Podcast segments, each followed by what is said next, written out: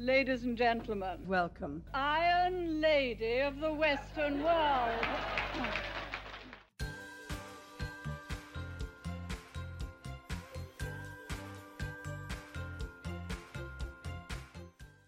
Olá, ferreiros, bem-vindos a mais um episódio do Damas Cast. Eu sou a Lorraine Cardoso, estou aqui com a minha co-host, a Catarina Donato. Olá, ferrenhos. E hoje nós temos a honra de receber o Arthur Morrison. Não sei se falei certo, Arthur. Falou certinho. Tudo bom, pessoal? O Arthur ele é apresentador, produtor e roteirista do Brasil Paralelo. Ah, pessoal, a gente vai bater um papo hoje com o Arthur sobre a geração plástico bolha, esse pessoal frágil e cheio de mimimi que tem entrado na, nas redes sociais, no mercado de trabalho e tudo mais. Mas antes disso, eu gostaria de pedir aos novatos que se inscrevam no canal, ativem o sininho para receber os nossos conteúdos. É, tudo bem, Arthur? Eu queria que você falasse um pouco de onde que surgiu essa expressão geração plástico bolha. Cara, é, na verdade, assim, não foi nem eu que inventei essa expressão. Eu não vou te precisar exatamente quem inventou, mas eu acho que cai como uma luva, né? Que é bem essa geração do mertiolate que não arde mais, né? Então, eu, pô, eu cresci nos anos 90 ali, né? Eu sou de 92. E eu me lembro quando a gente andava de bicicleta, minha rua era fechada, né? Então, tipo, eu andava de bicicleta com meu irmão, brincava de bola, a gente inventava uns jogos meio malucos na rua, assim, né? Não é uma geração muito de jogo online, né? Isso veio depois e tal. E aí, cara, eu lembro que quando a gente caía, ralava todo, vinha minha mãe lá com aquele frasquinho do capeta, né? E o mertiolate era um negócio que ardia muito. Então aquilo formou um caráter da minha geração, entendeu? Caráter metiolate. Pô, e aí a geração de é quê? É da geração plástico bolha, né? A geração que, ai, qualquer coisinha já vai chorar muito no Twitter, né? Então, hoje em dia não é mais o Twitter, né? Agora é o X, né? E aí a galerinha vai ficar reclamando que agora o Elon Musk comprou o X, né? E aí é outro, outro tipo de reclamação. Então é basicamente isso, né? A galera que não, não aceita ouvir um não como resposta, né? Não chora por tudo, ah, chora pela friend zone, chora pelo amor não correspondido do contatinho, chora porque tomou a dura de um patrão, entendeu? Nunca não aceita ouvir um não como resposta. E aí quando ele se depara com a vida, quando cresce, né? Aquela criança mimada que cresceu e pô, tá aí no mercado de trabalho, a vida é dura, cara. A vida é dura, parceiro, entendeu? O sistema é foda, como diria Capitão Nascimento. Então, pô, você vai chegar, você vai ter que engolir sapo, cara. Você vai ter que respeitar a hierarquia. Você vai ter que entender que, cara, não é tão simples assim pra você poder conseguir chegar lá, né? Você, se você começar a mandar, você vai ter que ser mandado primeiro. Então, é basicamente isso aí. É, tem até aquela frase: tempos frágeis, é, tempos difíceis fazem homens fortes, homens fortes fazem tempos fáceis, tempos fáceis fazem homens frágeis e homens frágeis fazem tempos difíceis. Você acha que até quando a gente vai com essa geração mais fraca? Você acha que a próxima ainda vai ser assim? Você acha que tem.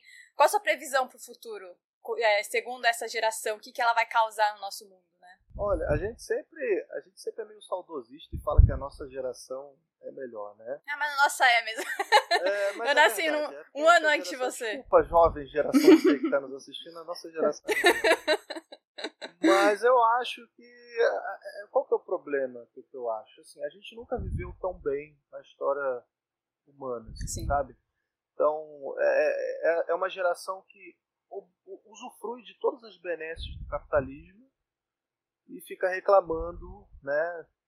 é, Defendendo o MST de dentro da própria casa, usando o bonezinho do MST, nunca visitou um assentamento, nunca comeu arroz orgânico, tudo que a mamãe traz no almoço para ele vem do agro brasileiro, mas mesmo assim ele é um revolucionário de condomínio fechado, né?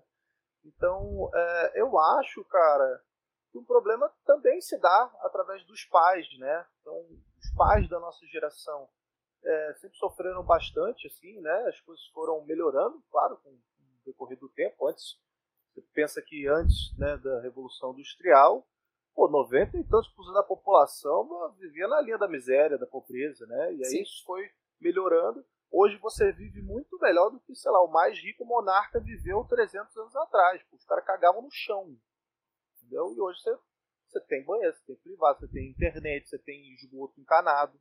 Mais ou menos, né? Porque metade do- Brasil não tem esgoto encanado, mas para quem tem, certo? Então você tem comida no iFood que casa. Você tem todas essas comodidades que o capitalismo deixando, traz, né? Exato, isso vai deixando as pessoas mais frouxas. Sim. Porque antigamente, nego ia para o meio do mato caçar para conseguir o alimento. Hoje em dia você aperta dois botões, vem no iFood para você, entendeu? Você já paga ali direto e resolvido. Você não tem mais preocupação nenhuma. A então, única... vai criando uma geração mais frouxa, mais Sim. fraca. E a, a, tendência é que isso continue porque você tem os pais é, dessa geração que sofreram na pele, que tiveram que trabalhar, que às vezes não estudaram, tiveram né, que, que correr atrás ou criar vários filhos, né, correndo atrás para poder dar o melhor para eles. E claro, a gente não julga isso, mas aí é aquela, aquela coisa do ah, eu vou fazer para os meus filhos que eu não tive. Que eu não tive quando era criança. Então, tipo, eu sofri, mas os meus filhos não irão sofrer. Os meus filhos, eles serão mimados, sim, eles serão receberão tudo do bom e do melhor porque eu não tive essa oportunidade, então eu quero dar para os meus filhos o que eu não tive. E aí, qual que é o problema disso? É o lance da dosagem, né? Porque não é que você vai deixar o moleque passando fome, claro, mas, pô, é, são crianças que crescem ali sem nenhuma dificuldade, né? São crianças que crescem, então, pô, não pode, meu filho não pode sofrer. Aquele lance do, ah, meu filho não pode ter uma desilusão, meu filho não pode se frustrar porque o mundo já é difícil e tal, então.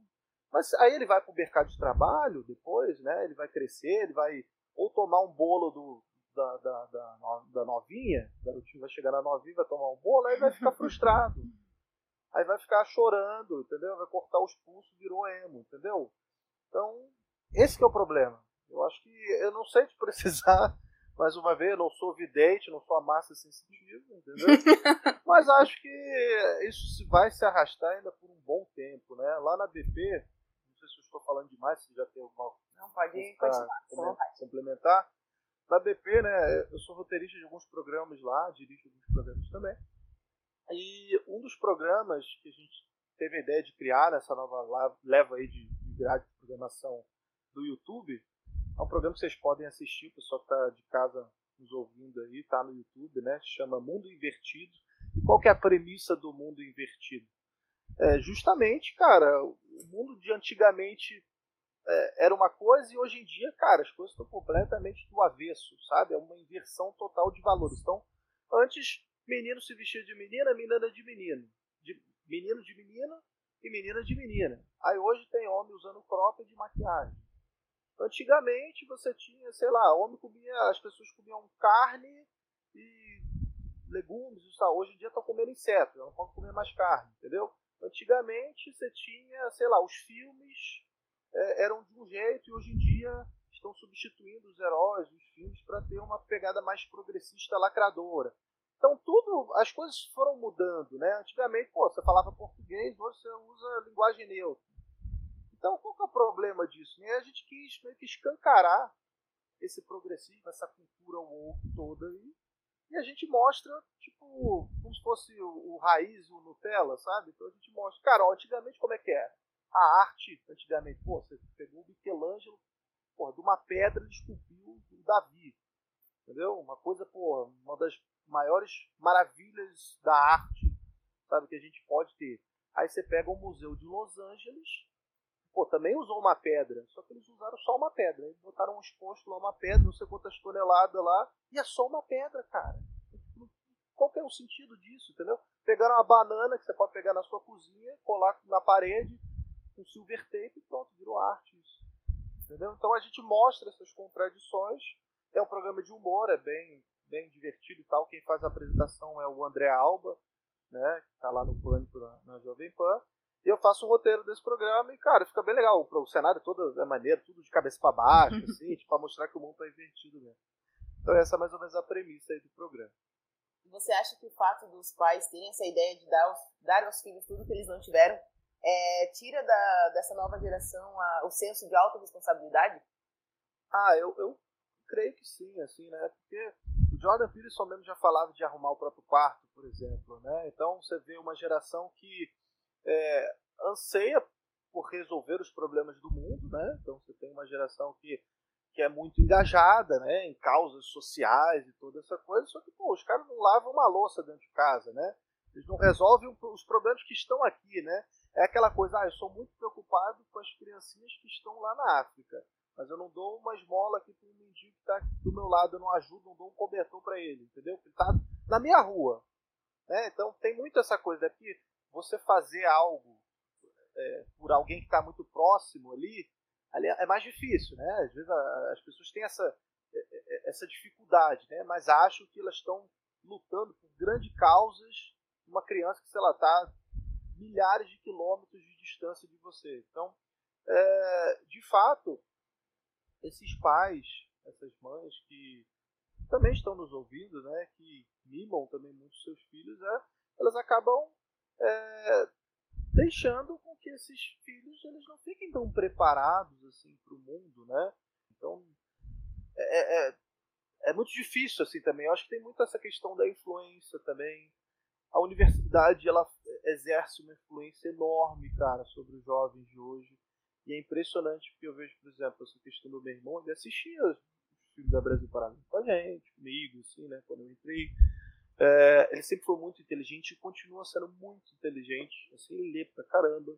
Ele é muito mais do que eu, é muito inteligente. Só que por que, que foi para um outro lado? Por que, que foi para um outro caminho? Né? A gente percebe muita gente de direita que fala, ah, sei lá, comunista, esquerdista, tudo burro, tudo ignorante. Cara, se fosse tudo burro, tudo ignorante, os caras não teriam hegemonia aí, não estariam há 50, 60 anos no poder, entendeu? Então, são inteligentes, sabem sabem falar, sabem o dom da retórica, sabem o que estão fazendo, sabem se organizar, escrevem muito mais livro que a gente, entendeu? Então, são coisas que eu vou notando ali, mas ainda assim tem um quê de, de, de unidade ainda nas atitudes.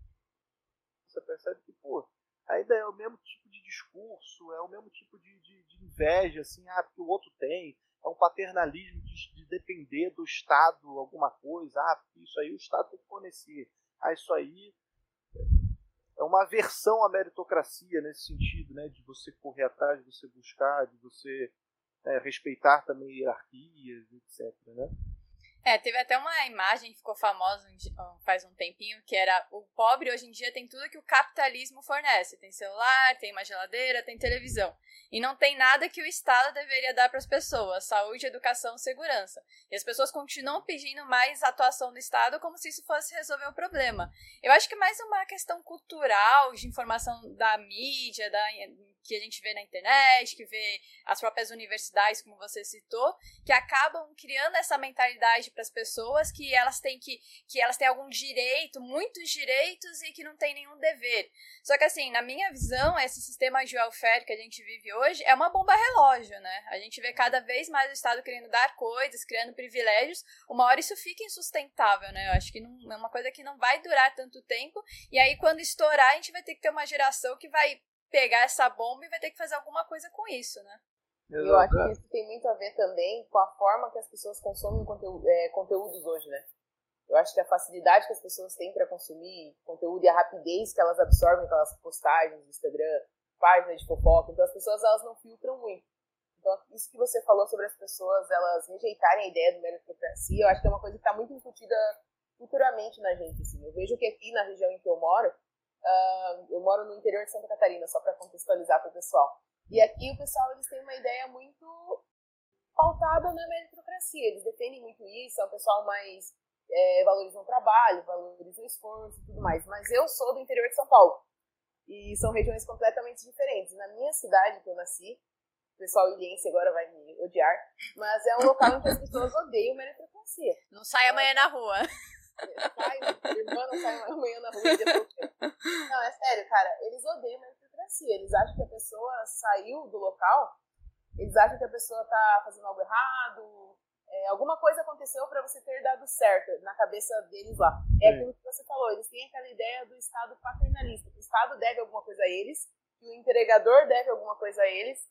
Então, assim, eu acho que, como você falou de você e seu irmão terem sido criados na mesma casa, e a gente está tipo, no mesmo país, no mesmo ambiente, e você vê como que é tão distante, assim, as regiões, uhum. sabe? E eu acho que é a forma e o local onde as pessoas consomem conteúdos também, né? É, isso muito, assim, né? Você falou de, da tua região aí. O sul tende a ser uma, uma área também bastante industrial, né? Eu conheço algumas coisas do sul ali. né, Curitiba, Joinville, que são bastante polos industriais, tem essa visão também tá, de empreendedorismo, né? É, São Paulo, eu imagino que, tirando a bolha assim de São Paulo, que é bem esquerda, né?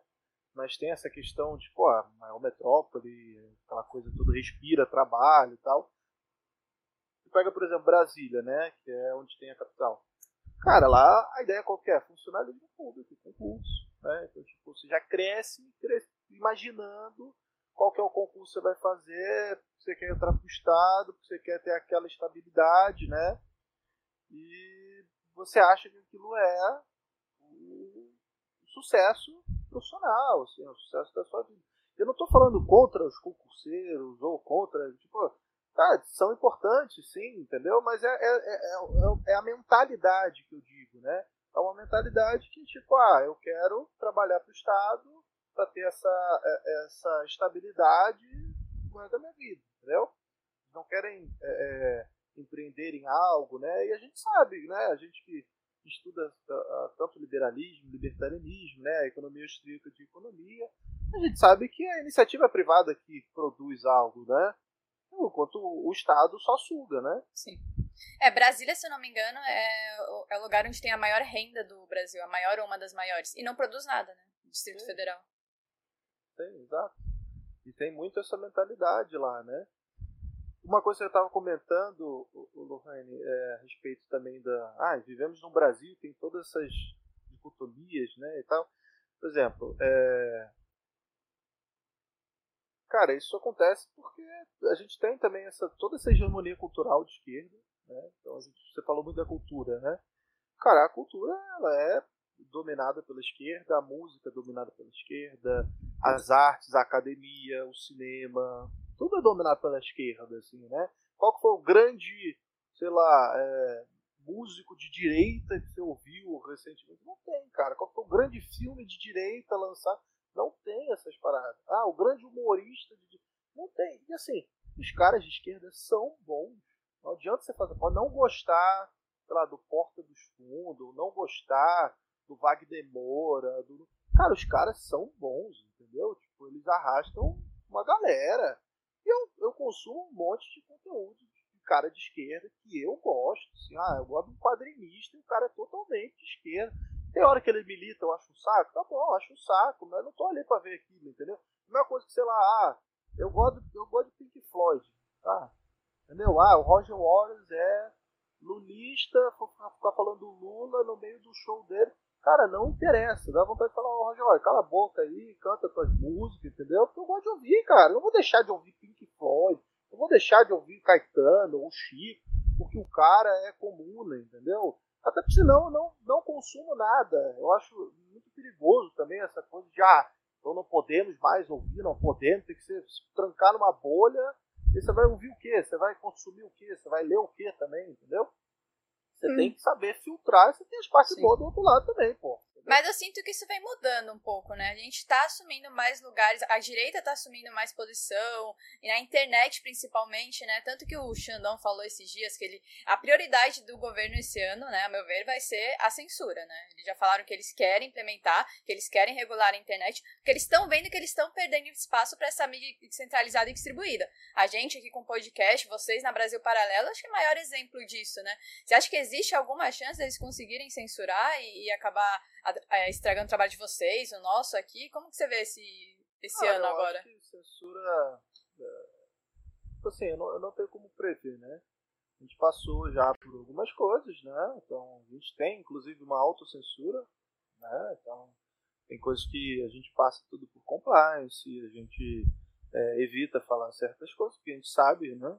Gente, todo mundo sabe que a gente não vive num país livre, né? Sim não é porque não tem tanque no meio da rua que você vive numa democracia, você vive num país livre, né? Então, a gente acabou de voltar da Venezuela, a gente fez um documentário lá, inclusive. Na Venezuela, na bolha lá de Caracas, tem uma loja da Ferrari. Quem imaginaria que na ditadura venezuelana teria uma loja da Ferrari, o símbolo do capital? Tem lá, cara. Você pode comprar a Ferrari na Venezuela se você quiser. Entendeu? Continua. É, é, isso é prova de que a Venezuela é um país livre? Forma alguma, entendeu?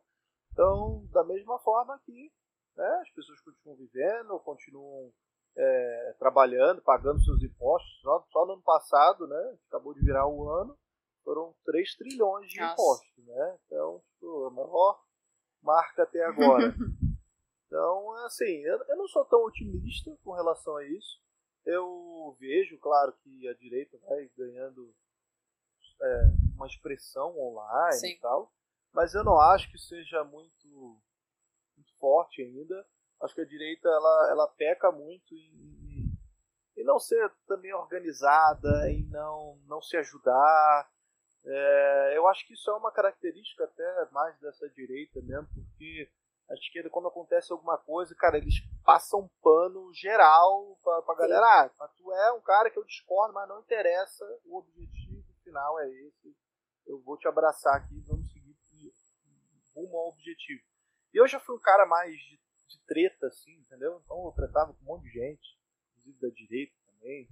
Então eu, porque sei lá, ah, eu não sou um cara que é, acredito na via política como solução, sei lá, do futuro do Brasil, etc. Não acredito que a via política seja um caminho que vai gerar algum resultado bom, assim. Mas não é por conta disso. Hoje eu entendo, hoje eu tenho mais essa, essa cabeça assim. Não é por conta disso que, sei lá, é, alguém de direita, alguém do Partido Novo, que seja, que é o partido teoricamente mais à direita, né? Há controvérsias. Às vezes eu acho que o PCO é mais à direita do que o Partido Novo. Mas enfim. É... E aí tem gente que não gosta né, dessas coisas que eu falo, não interessa, né? É a mesma coisa que eu falo. É o que eu falo no meu perfil, cara, ninguém é obrigado a me seguir, assim como ninguém é obrigado a seguir vocês e tal. Eu continuo falando as minhas coisas e é tudo, tudo certo, gosto de todo mundo, tá bom? E aí, é, por exemplo, ah, não considero a via política. Mas não acho que alguém que queira se candidatar e queira mudar o Estado de dentro para fora, queira ocupar esse espaço, eu não acho que seja algo fato ruim, assim, porque alguém vai precisar ocupar aquela cadeira lá, entendeu? Então, tipo, não serei eu. Eu sei que não serei eu, entendeu? Mas eu prefiro ter uma, uma Ana Campanholo lá fazendo Sim. alguma coisa do que ter uma Maria do Rosário no lugar da Ana Campanholo, entendeu? Melhor o Milley do que o Massa, né? Exato, exato. Então, tipo, é, é, é, claro, por exemplo, você falou do Milley aí. Cara, a gente não sabe o que vai rolar lá, entendeu? É, ele é diferente do Macri, né? O Macri era como se fosse, sei lá, pô, vai, o Maestro Neves brasileiro, entendeu?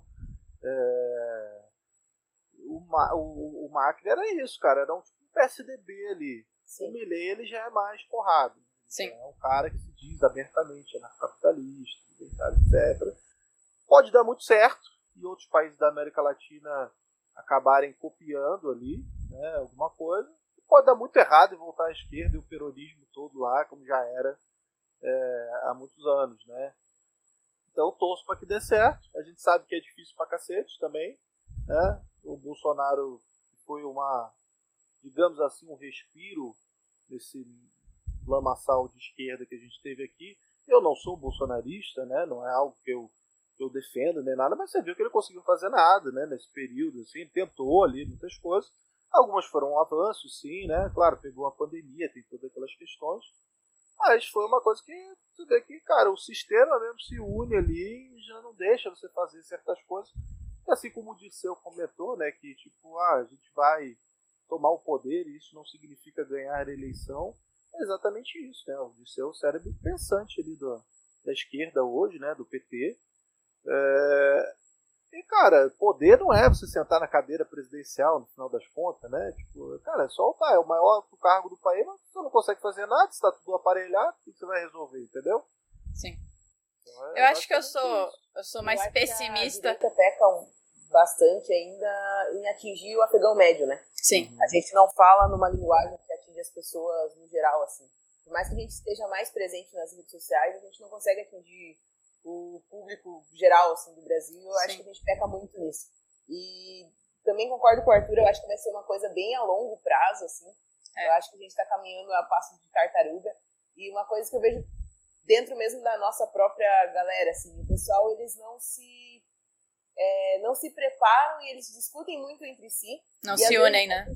É, não se unem e às vezes eles enchem o saco, por exemplo, falou ali que consome conteúdo de galera da esquerda, porque é o conteúdo geral que a gente tem disponível, Sim. né? eu tenho um pessoal assim que se eu falar, cara, eu assisti filme tal, de plano de tal, os caras enchem o saco porque, nossa, o cara é esquerdista, não sei o quê, sabe? Então você vê que é uma mente. Não me dá uma alternativa melhor, cara, entendeu? Tipo assim, Sim. pô, qual, qual o problema? Eu sei, eu, eu sei filtrar, entendeu? Exato. Eu sei, eu sei exatamente o que, que eu tô consumindo e eu já tenho um know-how e uma bagagem para saber que, tipo, ó, isso aqui vai até aqui, isso aqui é interessante, isso aqui já é, tipo, enviesado, isso aqui já é lacração, isso aqui. Você percebe essas coisas, né? Você vai ficando criando casca a respeito disso. Sim. Acho que uma situação geral do Brasil, eu sou mais pessimista no curto prazo, mas otimista no longo prazo. Acho que a gente fazendo esse tipo de serviço que faz agora, vocês na Brasil Paralelo, eu acho que isso muda, assim, uma geração e ajuda muito a formar, informar uma população que não tem outras fontes, né? Onde, eu quero saber mais sobre a história do Brasil para uma perspectiva liberal, libertária, de direita. Onde que eu procuro isso? Antes, acho que no Brasil Paralelo não tinha uma fonte, assim, muito conhecida que realmente informasse. Então, assim, vocês foram os pioneiros para trazer essa informação para a população. Eu acho esse trabalho extremamente importante. Uhum. É, assim, a BP surgiu em 2016, né? É, eu, eu comecei a me politizar logo, eu não sei se vocês são, eram pessoas de esquerda antes, ou se vocês sempre foram pessoas mais à direita, assim, né? É engraçado porque, assim, eu, eu fui um cara que era um idiota útil, então eu fui um cara de esquerda ali, eu não era militante de esquerda, mas eu era uma pessoa que, é, cara, eu consumia aquelas coisas meio que por osmose, assim. Então, tipo assim, ó, a universidade hoje e as escolas de hoje está muito pior, tá? Sim. Antigamente eu não tinha essa percepção, e eu conversando com outras pessoas, eu falo, cara, não era assim. Não, não era tanto. Sempre teve a lacração, sempre teve o discurso é, é feminista, o do, do, movimento negro, o LGBT e essa coisa toda, né? Enquanto minorias, né? Mas não era tão escancarado assim. Tipo, não tinha criança trans sim, 10, sim. 15 anos atrás, entendeu? Não tinha essa coisa de tipo, ah, é porque o, o meu filho é trans, entendeu? Tipo, cara, como assim, entendeu? É, é igual, tipo, sei lá, o meu gato é vegano, a gente não sabe quem tá mandando ali, entendeu? Não sabe quem tá definindo, decidindo pela, pelas pessoas, né?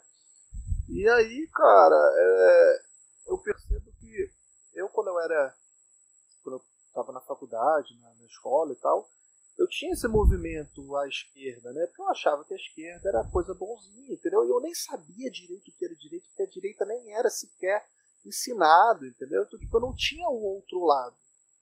Então, eu, sei lá, eu votava no Freixo porque, porra, ele é um cara do bem, entendeu? Pô, ele fala umas coisas legais. Bonito, né? Entendeu? Pô, ele fala umas coisas, o cara é inteligente. O cara à esquerda, ela, ela é da retórica, ela sabe Sim. convencer muito mais culto, ser de esquerda. Pô, ser de direita é chatão, cara. A direita é chata, é carola. A direita é... fala de economia. A direita é, é chata, cara. Entendeu? A direita não fala de música, não fala de sexo, não fala de. Não fala de nada que o jovem quer ouvir, entendeu? A direita é Sim. é chato, porra.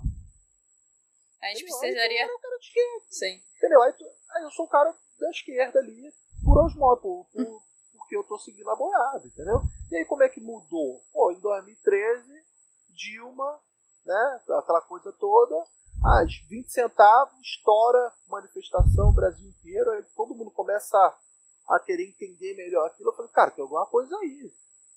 Tava me chamando a atenção. E aí estavam surgindo alguns canais do YouTube, época que o YouTube estava começando a, a, fazer mais sucesso também. E, cara, tinham canais que começaram a surgir, foi a época do Mamãe Falei, né? Foi a época do Rafa, do Ideias Radicais, né? E aí eu falei, cara, isso tá, eu, eu achei interessante, porque assim, como a mãe falei, é um cara que, por exemplo, hoje eu já chamei ele até no, Brasil Paralelo aqui para fazer um, um, programa que era um contraponto, que era um programa, inclusive, mais provocativo e tal. Então a gente chama gente, inclusive, de esquerda nesse programa. Não tem mais, mas a gente já chamou, sei lá, o Aldo Rebelo, o Eduardo. É, ele, qual que era? O Eduardo Meme lá? Eduardo. Ai, fugiu, do Príncipe Suíço. Ah, sim. Nossa, ele fugiu também. Fugiu, é Eduardo. Tá, você sabe quem é. Enfim, e aí, cara, a gente chama essas pessoas e, sei lá, o pessoal do MBL, o Kim, eu tenho até mensagem do Kim, ele fala, ah, eu não converso com bolsonarista. Ele não sabe nem quem é Brasil Paralelo, que a gente não é bolsonarista. Mas tudo bem. Mas essa beleza. divisão da direita, né? Mas, Eles quererem taxar de bolsonarista. E assim, cara, ó, eu tenho as minhas opiniões a respeito do meu xará, o Arthur Lamolle Duval, entendeu? É, não acho que ele seja um cara, um grande debatedor, um cara super inteligente. Ele mesmo falou que não tem costume de ler livro nenhum. Mas na época, pô, ele era um cara que, pô, ele tinha coragem, de fato, isso Sim. tem. Ele ia pra rua lá e ele botava os esquerdistas para se confrontar lá e mostrar uma verdade que a galera não estava enxergando. Então, tipo assim, ah, tudo bem. É, às vezes o esquerdista vai cair na própria contradição, é só deixar ele abrir a boca e falar. Tem isso também. Mas, cara, ele tinha um traquejo, ele tinha. Ele chegava lá, ele Sim. resolvia, e aquilo começou a viralizar. Eu falei, opa, tem alguma coisa aí. Só que aquilo foi tipo a mosquinha, você tá entendendo? Era um tipo um pires ali, era um, era um prato raso, e depois eu fui mergulhando mais fundo. E aí fui crescendo o Rafa, já, já, já tinha uma ideia um pouco mais é, é, extremista, vamos dizer assim, né? Do que o, Arthur do, do Mamãe Falei. Eu falei, cara, isso aqui é mais forte, vamos por aí. Aí depois eu conheci, sei lá, o Cogos, né? Com toda aquela reverência dele e hum. tal, né? Ser único. Ser único. E aí, aí eu falei, cara, pô, olha isso aqui. É. Engraçado porque assim, o meu pai, ele sempre foi meu rato de YouTube. E o meu pai que me apresentou o Cogos, ele falou, olha esse aqui, ele fala um negócio que pô, eu concordo com esse cara. E o meu pai sempre foi um, sei lá, um libertário, só que eu nem sabia o nome disso, né? Porque, pô, meu pai sempre odiou pagar imposto, sempre achou que pagar imposto era roubo, só que ele não sabia explicar direito a situação. Começou a assistir o Cogos e falou, cara, faz sentido é isso. Eu sempre acreditei nisso aí, eu não sabia que tinha o nome disso, entendeu? E aí, cara, você vai descobrindo, aí o véu vai caindo, entendeu? E aí você vai, tipo, depois que você vê, você não consegue desver, é. entendeu? É tipo o lance do, sei lá, do IPTU e do IPVA. Nossa. Que, cara, hoje tu vê que é um absurdo. Dá raiva, dá raiva. Essa ideia é que a porcaria do carro é seu, a porcaria da casa é sua e você tem que pagar um aluguel anual pro Estado para poder usar o carro e a casa que já são seus, cacete. Senão o Estado pode tomar o, carro, o carro, a casa e o carro de você. Faz não algum é sentido? Não nenhum. faz sentido nenhum o bem de família ele é impenhorável, exceto para o IPTU. É, você paga para o Estado um negócio que já é teu. É absurdo. Não faz o menor sentido. Só que, cara, você não se dava conta disso, cara. Entendeu? E aí, tipo, depois que eu parei para pensar, eu falei, caralho, isso é muito lógico. Tipo assim, ó, isso é uma verdade, é incontestável isso. É isso, é isso, tá aqui, ó. Mas eu acho que o pior ponto da direita é essa questão que você tocou, Arthur. Porque assim, aí você, você chamou o Arthur me falei para conversar. O Kim, desculpa. Ah, não converso com o bolsonarista. Pra que isso? É, eles a gente acaba dividindo a direita, dividindo a opinião que a gente devia estar mais unido agora, ainda mais no governo Lula, contra esses absurdos que estão acontecendo, contra essa censura que eles querem pagar. Ah, não, você é bolsonarista, você é libertário, você é liberal, você é conservador. Pra que, que ficar rotulando? Interessa só a, a esquerda tá adorando isso, né? A, a esquerda bate palma, ah, que continue assim, e, e, e, eles incentivam isso, né? Tanto que eles continuam a chamar de bolsonarista, falar que a manifestação foi bolsonarista, tudo coloca agora o nome do Bolsonaro. Pra poder dividir mesmo, né? E é uma coisa que a gente tem que aprender a falar. Não, a gente concorda 80% com essa questão, vamos brigar pelos 80%, depois a gente vê os outros 20%, né? É, eu concordo. Às vezes eu. eu sabe o que, que. Catarina é que às vezes eu concordo em partes com isso, porque eu falo, cara, de fato, a, a direita não sabe se unir, não sabe lutar em prol de determinados objetivos. Mas aí, às vezes eu vejo uma certa direita que está por aí e eu falo, cara, tipo assim, eu só sou de direita porque a esquerda me obrigou a ser de direita, entendeu? É meio que isso, assim, tipo, você tá entendendo? Tipo assim, ó, eu nunca vou perdoar a esquerda por me obrigar a ser de direita. Porque, cara, tem uma direita, essa direita, às vezes, que tá aí, Sim. Cara, eu falo, cara, we are not the same, entendeu? Tipo, nós, nós, quando o nego fala, ah, porque nós, a direita, não, nós não, não, não, eu não sou, não me bota junto com você aí, porque, cara, você é um animal, assim, sabe? Você é muito ignorante, é um cara que, tipo, é meio que só mudou a cor da grama, entendeu? Você tipo assim, tem uma direita aí que tipo, é completamente ignorante, cara, só muda a da grama, é só tipo petista, reclama que petista é tudo burro, mas, cara, tu não é um lito, não sabe defender tuas ideias, tu fica só seguindo um político A ou B aí, falando igual um papagaio de pirata, então eu também tenho essa dificuldade às vezes, eu não, eu não fico brigando mais, assim, Sim. eu não fico tentando gerar a cisânia da direita nem nada, mas às vezes eu olho para algumas coisas e falo, cara, às vezes dá vontade de falar, cara, eu não sou nada uma coisa nem outra, entendeu? Eu, sei lá, eu sou só católico mesmo, deixa em paz, entendeu? Eu quero só trabalhar, cuidar da minha família, sabe, criar meus filhos e, tipo, pagar menos imposto, que o Estado enche menos o meu saco. Assim, dá vontade de falar às vezes isso. Eu sei que às vezes é, é, é um pensamento meio egoísta, mas às vezes eu, eu olho para algumas coisas e falo, cara, eu não enxergo um, um futuro tão, tão animador e tão breve. Assim. Eu acho que o futuro, como você está falando, por exemplo, ah, a gente está dominando mais as redes sociais. Cara, eu acho ótimo, eu acho que esse é o caminho mesmo. Mas eu acho que a gente tem que dominar vários setores, né? Sim. Você pega o Felipe Neto, por exemplo. Cara, o Felipe Neto hoje ele pauta a política do Brasil. Assim, pauta. Não dá para falar que não. Ele, pô, ele faz entrevista com o ministro do Supremo, entendeu? Então, tipo, ele é um cara que tá aí na, na mídia, né? Ele pô, tem não sei quantos bilhões de seguidores. Pô, o Felipe Neto ele começou falando de Minecraft. Então, tipo, cara, esse era o foco dele no início. Hoje ele é uma outra coisa, você tá entendendo? Mas as pessoas não seguiam ele antes. Seguiam ele porque ele falava de Minecraft, falava de joguinho e tal. Então, cara, precisa ter um canal de direita do cozinheiro de direita. Ele vai falar de Sim. comida só. Ah, o cara que fala de música seja de direito também.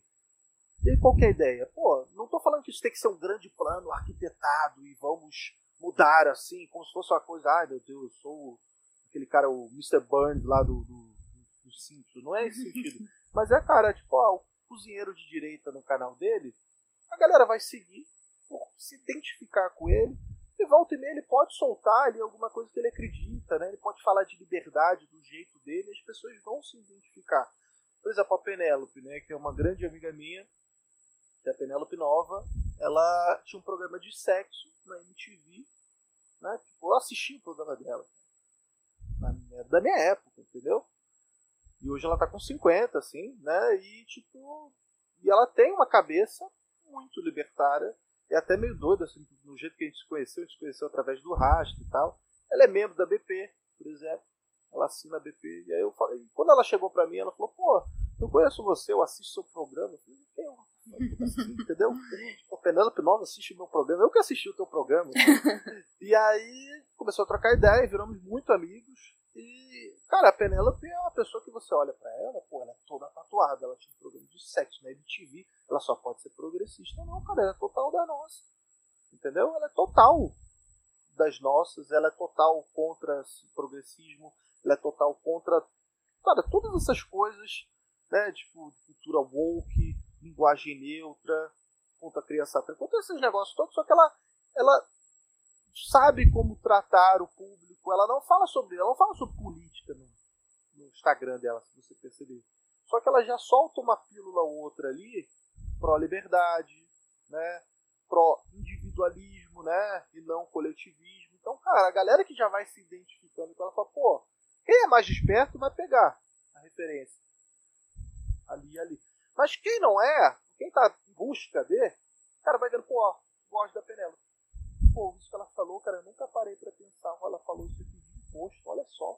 Penélope falou isso aqui de imposto.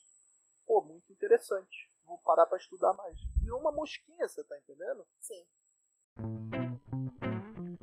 Olá, ferrenhos! Sabia que estamos em diversas plataformas digitais? No YouTube, Spotify, Instagram e principalmente nosso site, encontrando vários artigos envolvendo a liberdade ou a falta dela. Não perca tempo e acesse damasdeferro.com.br e em nosso Instagram, arroba Instituto Damas de Ferro. Isso também como uma consequência dessas pessoas, assim, o trabalho da Brasil Paralelo, informar a população sobre essas ideias de direito, essas ideias de liberdade. A população informada vão surgindo pessoas, é, músicos de direita, chefes de direita. Se a pessoa não tem onde se informar desse conteúdo, não vai surgir essas pessoas é, de outras áreas que também defendem essas ideias de liberdade. Então, acho que a gente está caminhando para isso a passos devagar, né? Não é amanhã que vai surgir, que vão surgir 50 chefes de direita, 50 músicos de direita, mas como a gente está fazendo esse trabalho na internet, informando aos poucos a população, é uma consequência natural acabar vindo mais, pessoas, mais influências de outras áreas que também defendem essas ideias. Sim, eu concordo com você. Eu acho que assim, a direita é muito nova no Brasil, sim, né? Sim. tipo assim, cara, a direita tem o quê? 10 anos aí, se for contar, né? Desde 2013, essa nova direita, né? E uma direita que também, cara, se não fosse, sei lá, lá atrás um Olavo de Carvalho para puxar alguma coisa, os alunos ali também, é, eu não sei como surgiria isso também. Também o, os irmãos Quioca ali, né, com o no início, Sim. não sei, o, é, era muito, até o, tem um, um, um rapaz que é o Lacombe, o Lacombe Laus, ele, tipo, ele, um, ele, era muito presente no Facebook no início, nesses grupos de libertarianismo. Comentava mesmo, cara, o pessoal da Libertário, sei lá, cabia numa Kombi mesmo, entendeu? Tipo, era uma galera que, que cabia numa van, numa Kombi, e hoje em dia você cresceu isso Sim. aí, né? Você tem hoje fóruns, aquele fórum Liberdade e Democracia, né? Você tem vários é, encontros de libertários, o próprio podcast que vocês estão fazendo, cara, né, o podcast do Mises. Então, estão surgindo essas iniciativas, Sim. assim como a própria Brasil Paralela surgiu disso aí. E a ideia da BP é justamente essa, assim, que eu particularmente concordo muito, e por isso que também já era fã da, da BP, já era membro da BP antes de, de me tornar funcionário, que é a ideia de, tipo, cara, a gente vai mudar as coisas pela cultura mesmo. Sim. Eu acho que a, a mudança é cultural. Então, tipo, ah, a gente está aqui, né, é, gravando esse podcast, falando por uma hora a respeito desse assunto, cara, vai ter gente do outro lado que está nos ouvindo agora que vai falar, cara, ó, nunca tinha pensado nisso, ah, isso aqui é interessante. Ah, eu, então, vou pegar e vou fazer meu próprio canal, vou, vou, abrir a minha própria conta e vou falar disso. Eu comecei, é super cara, importante. Eu, eu comecei fazendo isso no Facebook, sei lá, porque eu comecei... Sim. Eu falei, cara, sempre gostei de falar, sempre gostei de botar minhas ideias. Eu era muito mais... É, irritado no Facebook, assim, eu já fui só dando minhas calminhas, entendeu? O tempo Sim. vai dando maturidade, no início eu, pô, ficar puto e comentar, ah, que você é burro, que não né? sei o quê, eu ficava gritando, e eu perdi um tempão debatendo, e não sei o quê. E aí eu aprendi que eu falei, ó, oh, cara, não vale a pena você ficar debatendo com ninguém, entendeu? Não vai levar a lugar nenhum. Espalhe a tua mensagem, entendeu? E naturalmente as pessoas vão parar para te ouvir. Entendeu? Sim. Cara, é isso que vocês estão fazendo aí. Naturalmente o podcast vai crescendo e vai sendo espalhado, vai sendo compartilhado. A cada novo episódio, mais visualizações, mais um público cativo que assistiu esse meu podcast, mas assistiu o anterior e o antes diante desse, e vai assistir o próximo. Então é assim, cara, começa assim. Não adianta você falar, ah, mas é muito pouco. Ah, mas eu tenho poucas views. Ah, mas eu, sei lá, eu falo no meu Instagram e ninguém me escuta. Eu tenho dois comentários, um é da minha mãe e outro é do meu pai. Cara, mas começa por um lado. Eu também, se, Com for, se eu for pegar os meus, meus primeiros posts lá no Facebook, cara, literalmente, sei lá, 10 pessoas curtiram. Só meus amigos, assim, entendeu? E eu nem sei se eles curtiram de verdade mesmo, porque, pô, acho que eles falaram, ah, cara, nem tô concordando com o que esse cara tá falando. Eu, mas entendeu? Mas, pô, eu vou, vou, vou dar um, um ok aqui, porque ele tá muito tentando falar tudo isso, tudo, custo e tal. Foi crescendo, e aí, tipo, aí você entra no Instagram, e cara, aí sei lá, um, um grande te replica, aí você cresce um pouco mais, você, você vai criando espaço ali, cara, entendeu? Eu nem sou grande assim, eu nem me considero influenciador, não sei o que, cara, eu faço o meu, entendeu? Pra minha bolha, pro meu, meu público, eu sei que é um público que é engajado, que se amarra lá nos posts, que comenta pra caramba mesmo. Enfim, eu tento fazer a minha parte. Né? Assim como, por exemplo, o Thomas Juliano, né? e o Danilo Cavalcante. O Thomas, por exemplo, ele tem um trabalho belíssimo. Eu entrevistei ele no Conversa Paralela, que é o podcast que eu tenho aqui na Brasil Paralelo, junto da Lara Brenner, né? É, o Thomas, cara, é um professor de história, é um dos maiores professores de história que eu já conheci, um cara que entende muito de Brasil, de história de Brasil. É, e é um cara que, tipo, ele faz um trabalho que eu considero que é, tipo, é maravilhoso pro resgate dessa cultura da história. Então, por exemplo, ele fala, cara, tu vive num país que é considerado o país do futebol e que não preserva o túmulo do Garrincha, que foi um dos maiores ídolos do Brasil. Você vive num país que no ano do bicentenário da independência, ou seja, 200 anos de independência, a maior parte dos museus ficaram fechados. O Museu da Independência ficou a maior parte do, do ano fechado. Entendeu? Você vive num país que teve o seu maior museu queimado no Rio de Janeiro. Museu Nacional. Você vive num país que, com o túmulo do Machado de Assis, está faltando letra. pô, é o principal romancista do Brasil. Como é que você vai preservar a cultura? Pô, você nem sabe quem são esses caras. Você vai na casa, ah, aqui viveu, sei lá, o general Osório, aqui viveu o Barão do Rio Branco. Pô, aí tu vai ver a casa do cara, na real é uma loja, agora é uma loja que vende coxinha, empada, entendeu? Porque nem preservaram a porcaria da casa do cara. E o cara foi importante pra cacete pra história do teu país. Tu nem sabe que o cara foi, entendeu? Você vive num país que, pô, você baba o ovo do americano, da Disney, que eles falam dos pais fundadores. Você sabe todos os pais fundadores americanos. Mas tu não sabe quem foi Dom Pedro, Bonifácio, é, Leopoldina, tu não sabe nada.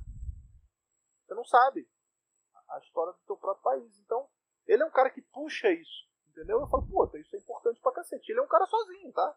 Ele é um cara sozinho, professor de história, que tá ali, ó. Ah, cara, vamos cobrar uma posição da Academia Brasileira de Letras sobre linguagem neutra. Pô, Academia Brasileira de Letras que foi fundada por Machado de Assis. Como é que eles vão passar pano para a linguagem neutra? Não, vamos cobrar. Ele manda uma chuva de seguidores encher a porcaria do saco do Instagram da ABL até eles lançarem uma porcaria de uma nota falando nós somos contra a linguagem neutra. Aí ele considera isso uma vitória, porque é uma vitória mesmo, Sim. pô. Porque é um negócio que tem que estar tá ali, ó. Sim. O tempo uhum. todo. O esquerdista não, não é assim? Sim. O esquerdista fica o tempo todo lá marcando. Ah, Sleeping Giants. Ai, não sei o que. Ai, choquei. Ai, uhum. entendeu? Você tem que estar o tempo todo ali, cara. Sim. Enchendo a porra do saco desses caras. É. Tem que se engajar. É, eu acho que uma coisa que a gente comentou no, no, no começo é essa questão do capitalismo trazer facilidades. E assim, é uma tendência que tudo mais constante a gente teria sempre mais facilidades trazer, é, que o capitalismo acaba proporcionando pra gente. Na minha visão, essa questão da, das pessoas serem mais frágeis hoje, ter essa mentalidade, essas crianças de plástico bolha, é mais uma questão cultural e de educação que tem intenção, que tem uma mídia por trás das pessoas, as pessoas que estão manipulando pra gente chegar nessa situação, do que de fato as facilidades. Eu acho que. E a gente tá combatendo agora com essa questão da internet, da informação centralizada e distribuída, que é cada vez mais importante, a gente tem que continuar batendo. É difícil? É difícil. Ninguém vai conseguir 10 mil. Eu vou criar meu perfil hoje e vou conseguir 10 mil seguidores amanhã. Não existe isso. A gente não pode desistir. Exato. É, tá falando dessa geração, a geração que hoje não sabe nem se é menino ou menina, né? a geração que pô, fala que vai ser resistência. É. Pegaremos em armas se for preciso. Não, filho, você não sabe nem qual é o seu gênero. Ainda, nem cortar a unha vai pegar em armas. Não sabe qual é o seu pronome. Você fica falando de pronome, entendeu? Pelo amor de Deus, a geração que pede desculpa por ser homem, pô. Entendeu? Então, é complicado, né? Mas você não acha que isso é um tiro no pé da esquerda mesmo? Porque eu vejo, é pra assim, a, a pessoa que não sabe se é menino ou menina deve vir de uma família mais progressista, espera-se, né? Eles estão criando os filhos para não serem muito combativos nessa questão de, de, ir atrás e ocupar espaços. A direita, por outro lado, educa seus filhos de outra maneira. Será que essa geração que vai vir não vai vir mais à direita por conta disso? Bom, é, pode vir mais à direita se a geração é, esquerdista de gênero neutro não Normalmente eles não querem ter filho mesmo, né? Adota pet, aí, pô, às vezes não quer casar, não, não pensa em família nem nada. Então, se tiver menos filho e a direita continuar fazendo filho do jeito que a direita tá fazendo filho, entendeu? Aí pode ser que lá na frente a gente. E educando, né? Mais essa, claro, claro. A gente consiga mais essa hegemonia aí. Sim. Porque eu acho que a educação. A educação da direita tem outra qualidade, né? De uma família mais conservadora. Sim. Não,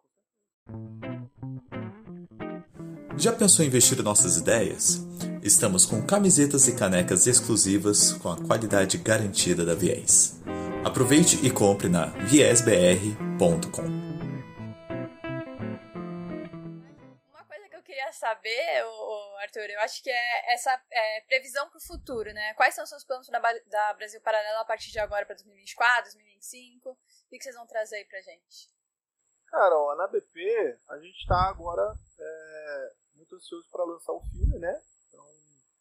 Gente vai lançar um filme nos cinemas, mesmo com atores reais, aquela coisa toda. A gente nunca tinha feito nada parecido, a gente só lançava documentário desde 2016, né? o documentário ele tem um formato específico, né? Ele é mais fácil assim, de produzir, né? Sim. E, isso, e claro, tem um impacto gigantesco, mas a gente sabe que não é um impacto é, tão grande quanto um filme, por exemplo, né? Porque o filme ele tem várias camadas, ele tem toda aquela questão do storytelling, né?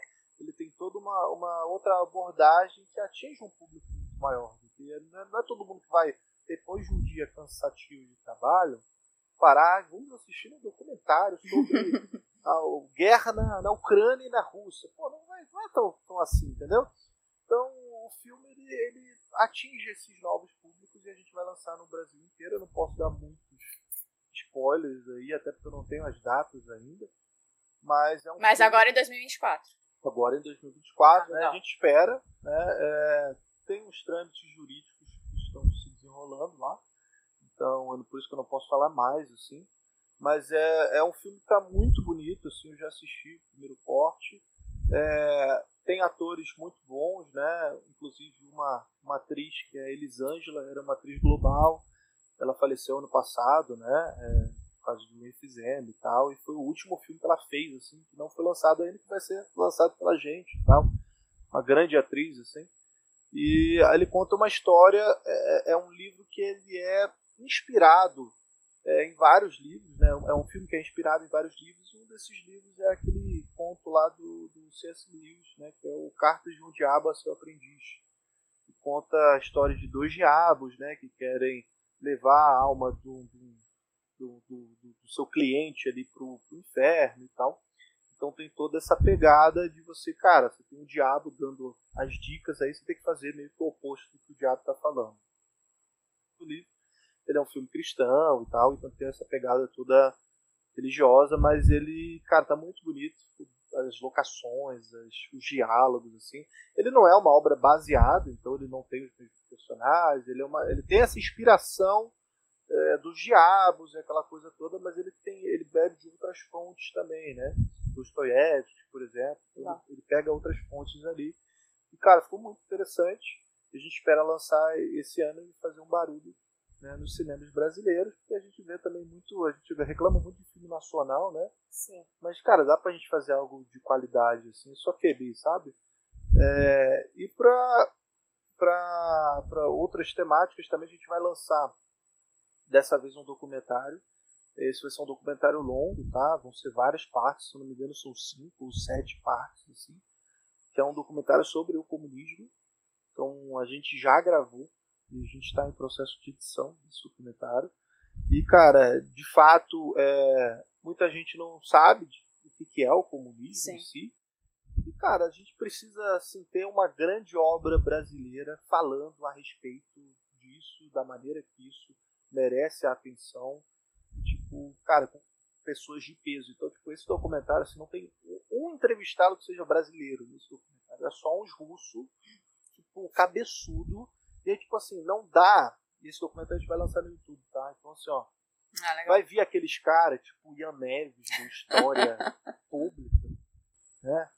Que, pô, ficou querendo fazer a revolução enquanto a mãe pagava um ano lá pra ele ficar em casa. O pessoal que diz que o Lodomor não existe, né? E, e aí vai ter essa galera que eles vão ficar se rasgando de raiva assistir, só que eles não vão poder dar um pio pra querer contrapor. Por quê? Porque os caras que a gente chamou, quando estão fazendo parte do documentário, é só, sei lá, pô, é o cara, um russo, pica das galáxias que, que, que catalogou todos os livros do Lenin, entendeu? Pô, você quer falar de Lenin, sei lá, um cara que catalogou a porcaria dos livros todos, entendeu? Tipo, o, cara, o cara é comunista, entendeu? Eu chamei um comunista pra entrevistar um comunista e o cara falou de Lenin. Então, pô, o cara, ele foi o principal responsável no mundo catalogar os livros do Lenin, entendeu? Quem melhor do que essa autoridade pra falar do, do Sim, Lenin? sim. Pô, entendeu? Você tá entendendo? Então, tipo, são só uns caras muito Sensacional. nível A, entendeu? E é, é claro, a gente não concorda com isso. Porque o documentário não é feito disso. Você tem que chamar todos os lados, entendeu? Sim. Pra ouvir todos os lados.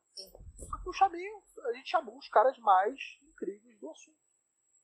Então, pô, não tem o que a esquerda dizer disso. Pô, você chamou o cara que escreveu pô, o principal livro do comunismo na Rússia. O cara que catalogou os principais livros comunistas. Você chamou os caras tudo velho, coroa, já. Então, pô, alguma coisa aí tem, a gente vai construir toda essa história em cima disso. Esse vai ser uma porrada, cara. Nossa, vai ser muito bom. E vai tudo pro YouTube porque a gente quer fazer um barulho. E esse, esse por 2000, 2024, mas ainda não tem uma data específica. Não, não vai ser no início do ano agora. Ah, legal. Eu não sei, mas não sei se fevereiro, março. Ah, pertinho. Legal. Entendeu? A gente tá, tá terminando a edição disso aí. Eles vão começar a fa- fazer barulho em cima disso, mas eu não posso também cravar uma data, porque sim, aí eu sim. tô falando, ah, vai ser fevereiro. Uhum. Aí, tipo, a galera tá me assistindo, vai cobrar, tipo, ah, adiaram, vai ser em agosto. Não Uhum. sei, cara, não sei. Eu não faço parte dessa, dessa parte da produção, assim. Não, é mas muito importante esse tipo de material, porque Sim. eu vejo muita gente da direita e tal, quando eu falo, ah, eu li o Manifesto Comunista. Mas você, você é comunista? Você é liberal? Você é o quê? As pessoas elas não entendem que elas têm que conhecer o outro lado. exatamente. Sim, Como que você vai criticar? Como que você vai falar que você não concorda com algo sem você conhecer?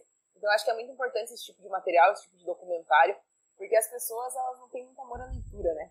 Sim. Então, É, é igual quando a gente lançou o documentário, que o documentário, ele é até hoje o documentário mais assistido no YouTube é, do Brasil, né, no caso, que é o 1964, o Brasil entre armas e livros, que conta todo o período da ditadura brasileira, ali de 64, né, que não foi a única ditadura que nós tivemos, né, somos uma sucessão de golpes aí, né, é, o Brasil, ó, acho que é difícil saber quando teve liberdade no Brasil, né? Mas enfim, e aí ele conta todo esse período histórico aí, né? Do, do militar. E aí, cara, tem muito esquerdista que fica se rasgando de raiva, falando, ai, porque é um absurdo, um filme que defende a ditadura. Cara, mas você assistiu o filme? ai, porque morriam milhões de pessoas Sim, todos os dias, não sei o quê. Então, não, você pegou pra ver o filme? sim. Ah, é porque ficam dando vozes.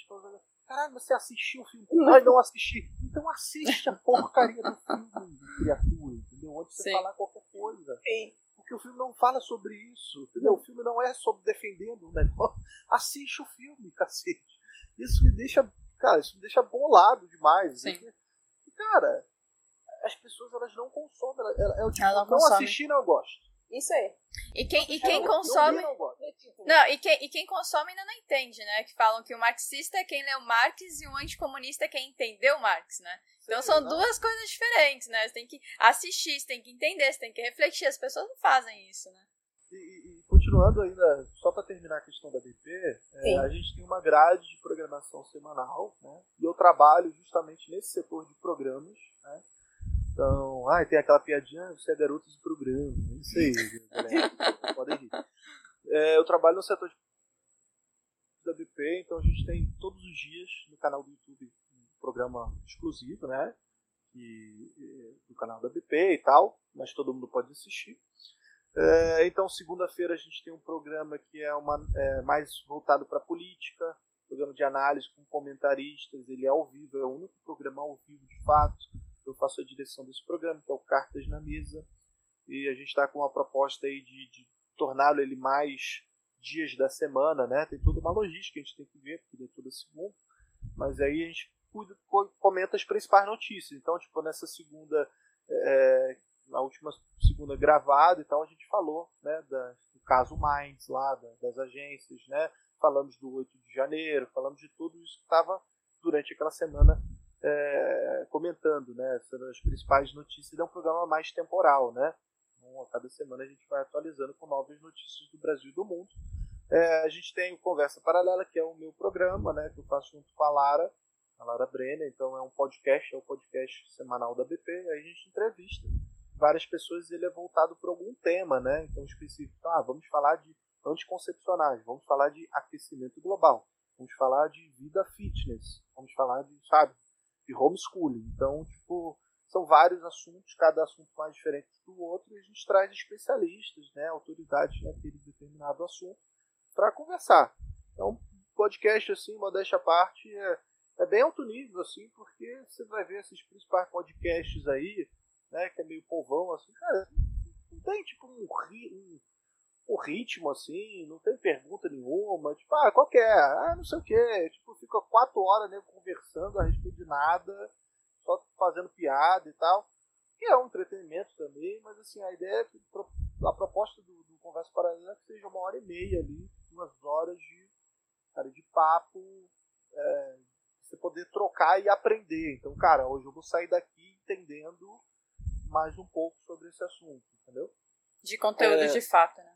Isso, a gente procura, né? é, trazer. Eu escrevo a pauta junto com a Lara, assim, a gente estuda, convidar. Procuro fazer algo mais nesse sentido, assim, porque, cara, a gente sente que é importante isso, né? É um conteúdo que às vezes a gente não vê por aí, né? E tem, tem um público cativo já. É, a gente no ano passado tinha mini Ministério da Verdade. Esse ano a gente não, não tá com esse programa na grade, pode ser que ele volte, né? Que era um programa com o Ricardo Ventura, que a gente analisava as notícias da mídia e mostrava todas essas contradições. Então era um clima bem soviético, ele ficava tipo com um cap assim, soviético, e ele meio que carimbava as paradas, ele falava, ó, oh, isso aqui, ele apertava um botão na, na, na mesa, assim, soava uma sirene.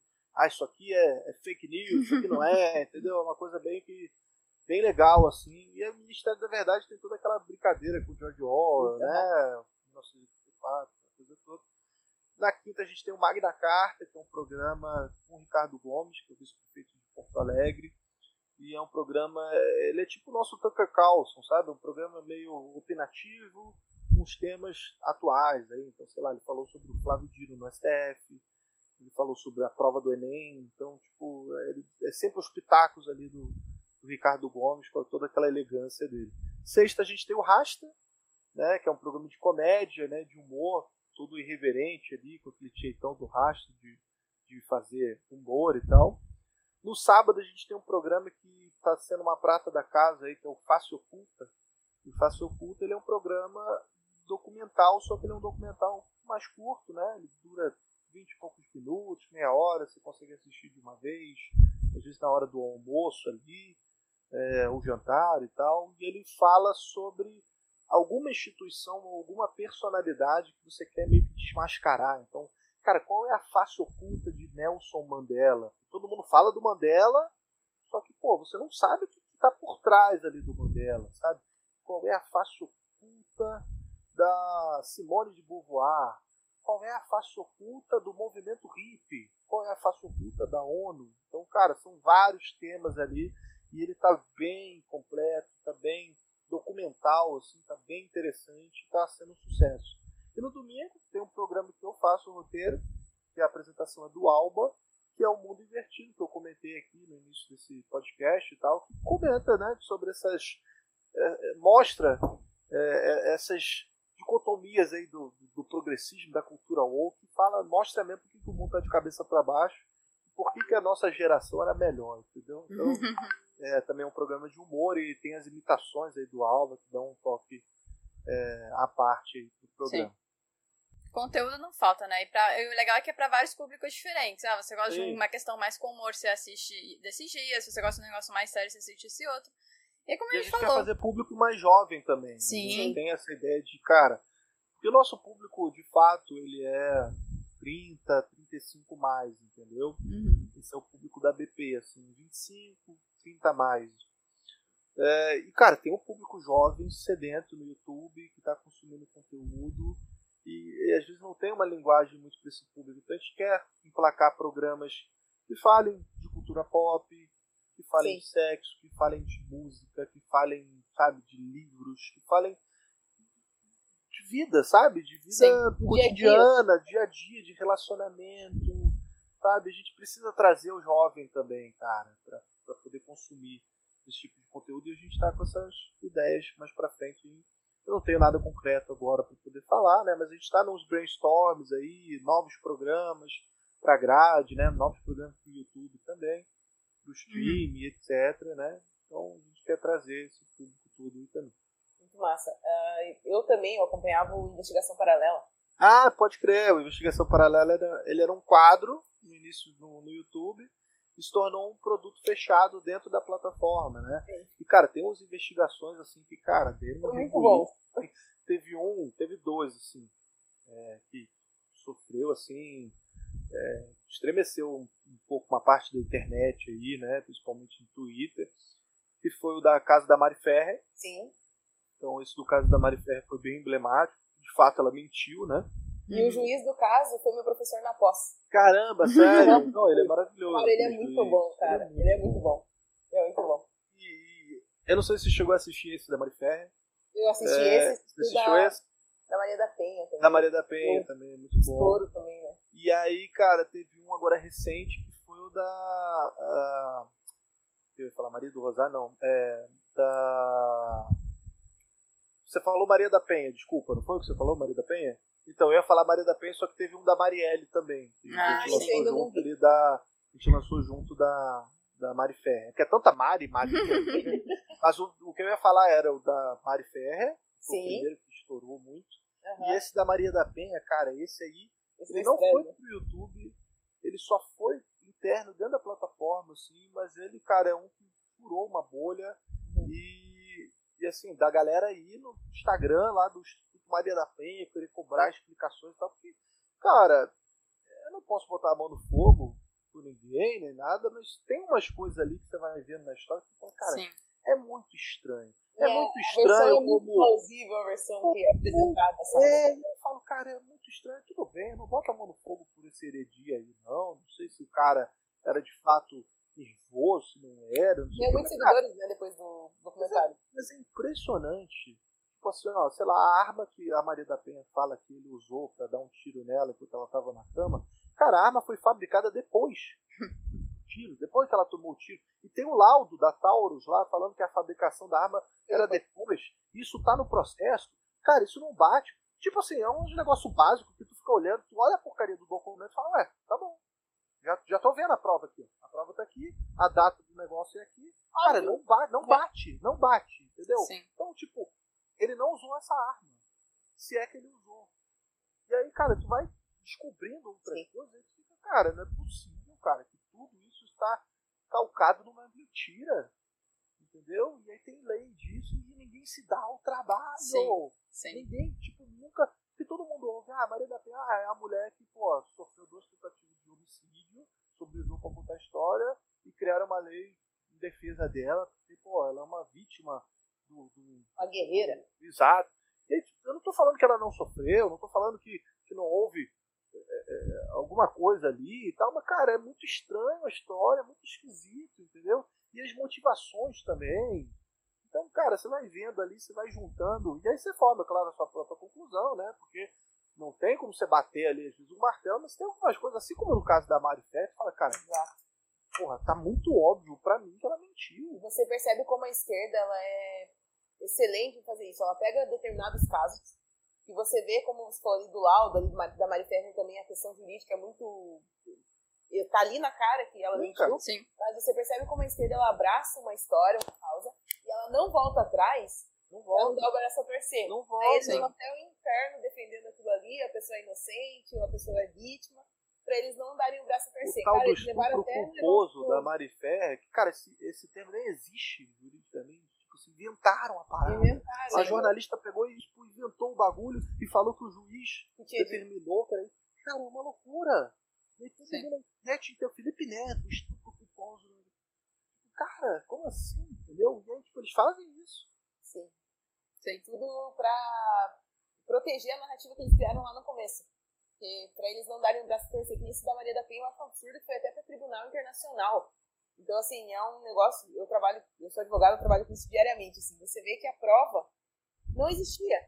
Entendeu? Era muito frágil. E eles chegaram a levar um treco pro Tribunal Internacional, de tão bizarro, assim, que eles colocaram a história embaixo, embaixo do braço, assim, pra proteger E aí você vê que, cara, existia todo um interesse de transformar sim. essa lei, de, transformar ela numa. Num, tipo, num, Mártir? É, numa guerreira.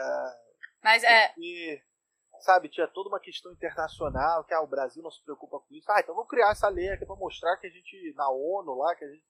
É tudo uns negócios que tu vai, vai desenrolando, sabe? O carretel, tu vai cara, que bizarro. Aqui na prática é uma porcaria também. Me desculpem aí, pessoal, porque que leizinha mal feita são as famosas narrativas, né? Mais importante do que a verdade. É, quem controla o presente controla o passado, e quem controla o passado controla o futuro, né? Já dizia George Orwell, né?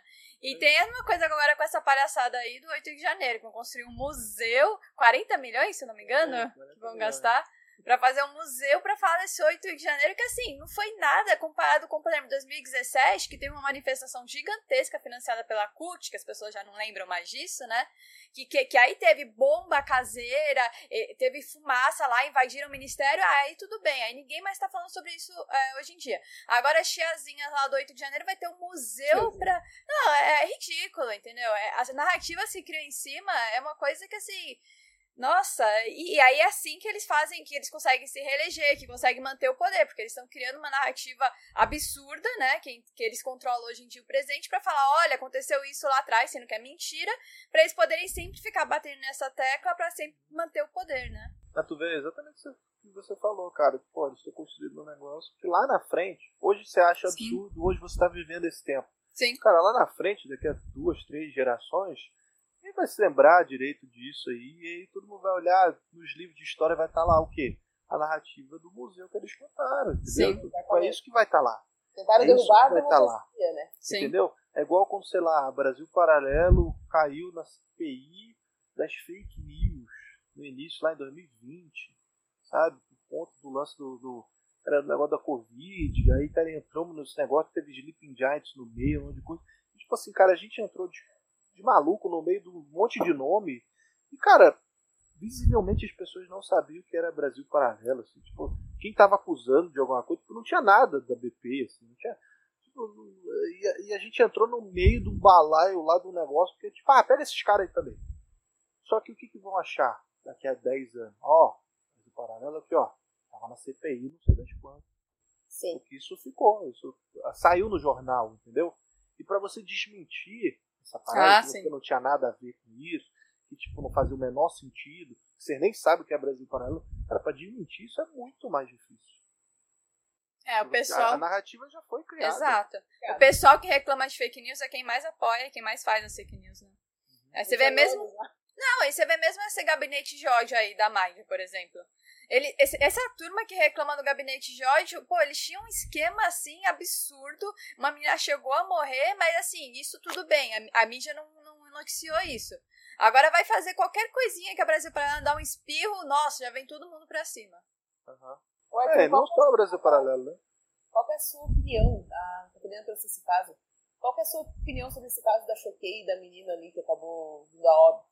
É, você concorda que nesse caso a liberdade de expressão deveria ter sido limitada ou não. Eu vi muita gente pedindo, falando que a, liberdade de expressão tem limites nesses casos. Eu, Lorraine, particularmente, acredito que ainda assim não. Acredito que não tem, não tem como responsabilizar um meio ali pela menina ter acabado acontecendo aquele caso fortuito. Mas, na tua opinião, qual, o que você pensa sobre esse caso?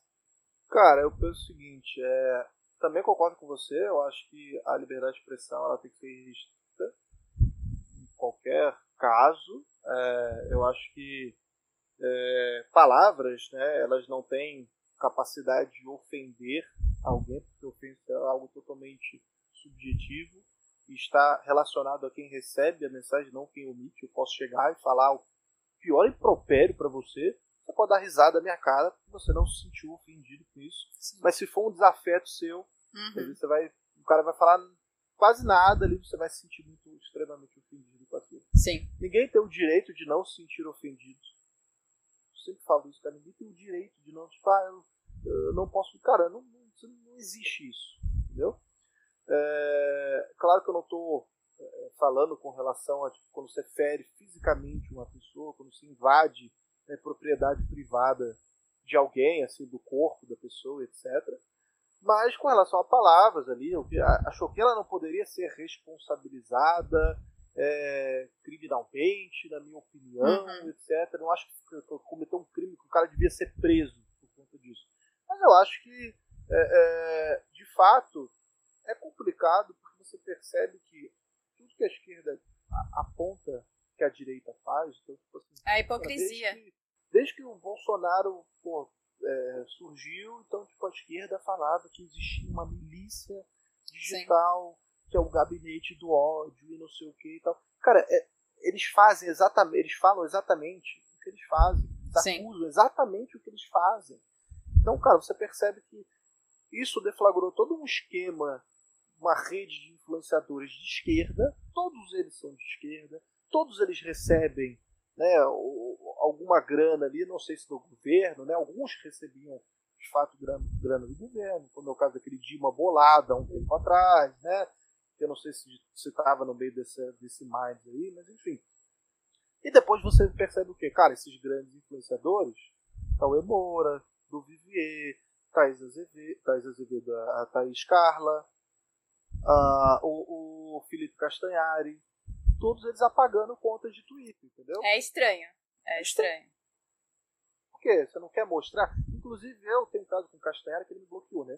Eu expus uma hipocrisia dele lá na época do Fica em Casa, que ele estava enchendo o saco pra todo mundo ficar em casa, mas foi viajar para aparecer lá no, no resort ele e a namoradinha dele. Aí eu falei, ué, vem cá, tu não era do Fica em Casa? Tu não podia sair, mandar todo mundo ficar trancado em casa? Tu tá viajando pra resort aí? Aí ele ficou puto. Fez um monte de story lá, me marcou, não sei o que, querendo mandar a ordem de seguidor dele pra me atacar. O nego viu que eu tava certo, começou a me seguir, aí ele apagou e falou, não vou dar, não vou dar mais palco pra, pra babaca. Porque expôs a própria hipocrisia, né? E eu printei tudo e postei. E aí no print que eu tenho, que é de 2020, tá lá o e-mail dele, arroba Minds. Hum. Mind 8, não sei o que. Então, cara, ele era da Mind. É muito claro. Só que por que, que ele apaga essas coisas todas? Porque pra ninguém ter print nenhum. Mas eu tenho esse print por, por acaso, assim. Foi, eu nem tinha visto. Alguém que me alertou falou, caraca, olha lá o e-mail dele. E vocês pretendem fazer alguma investigação sobre isso na Brasil Paralelo? Eu acho que, assim, sinceramente, não tem nada a respeito, assim, nenhuma conversa. Porque como você falou, é muito estranho esse pessoal ter é, deletado o perfil, assim, né? O trabalho que o Penin fez é, é, muito bom, aquele documentário. Excelente. Tem o trabalho do Spotnik também, em cima disso, que é bem bom, assim, o Rodrigo da Silva lá fazendo toda aquela thread, etc. Tem muita coisa por debaixo dos panos aí que a gente não sabe. Algumas coisas me mandaram que eu já até queria expor, acabei não expondo. Que é tipo assim, perfis. Isso a gente vê aos montes, né? Perfis são criados só para defender políticos. Sim. E tu vê de esquerda ali. Então, tipo, é um perfil que foi criado em janeiro agora. E ele segue todos esses caras de esquerda. Ele segue o Lula, segue a Janja, segue Sim. o Bolo, segue o Haddad, segue o Maria do Rosário, segue o PT, o MST. E aí eles são esses caras que quando você entra em alguma notícia, tipo assim, ah, o Haddad fez tal coisa, saiu no jornal lá, no Globo, saiu na Folha de São Paulo. Ele é o cara que tá lá nos comentários, ai, graças a Deus, meu ministro fez, não sei o Aí tu Sim. vai clicar no perfil, pô, o cara não tem uma foto, tem cinco seguidores, ele segue 15 perfis de esquerda, entendeu? Fala, pô, o cara é completamente um bot ali. Ele é completamente. Eu, eu não sei se é algo automático, eu acho que podem ter de fato pessoas ali, mas, cara, é algo que você vê que fomenta essa coisa que é falso, cara. Dá a impressão que, que dá a impressão que, pô, tem um monte de gente defendendo o cara. Não, quando não tem ninguém. Só que no fato não é. Entendeu? Às vezes Sim. até o próprio time do cara que tá fazendo Sim. Entendeu? Então a rede social, ela, ela potencializa isso. Então você vê esse caso da Mais aí, pô, os caras conseguem cancelar e descancelar uma pessoa. Sim. Sim. Né? Então, pô, eles têm um, uma, um leque de, de influenciadores que juntos somam, pô, sei lá, não sei quantos milhões de seguidores. Juntos. Todos eles juntos. Não sei quantos milhões, sei lá, um bilhão de impressões, não sei qual é o número. Sim, é absurdo.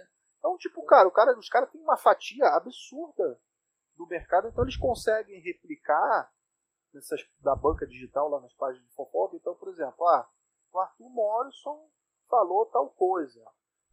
Aí saiu numa página de fofoca. Só que todo mundo, todas as páginas coordenadas soltam o mesmo sim. negócio. E aí a galera começa a compartilhar e parece que a internet inteira está sim, sim. isso.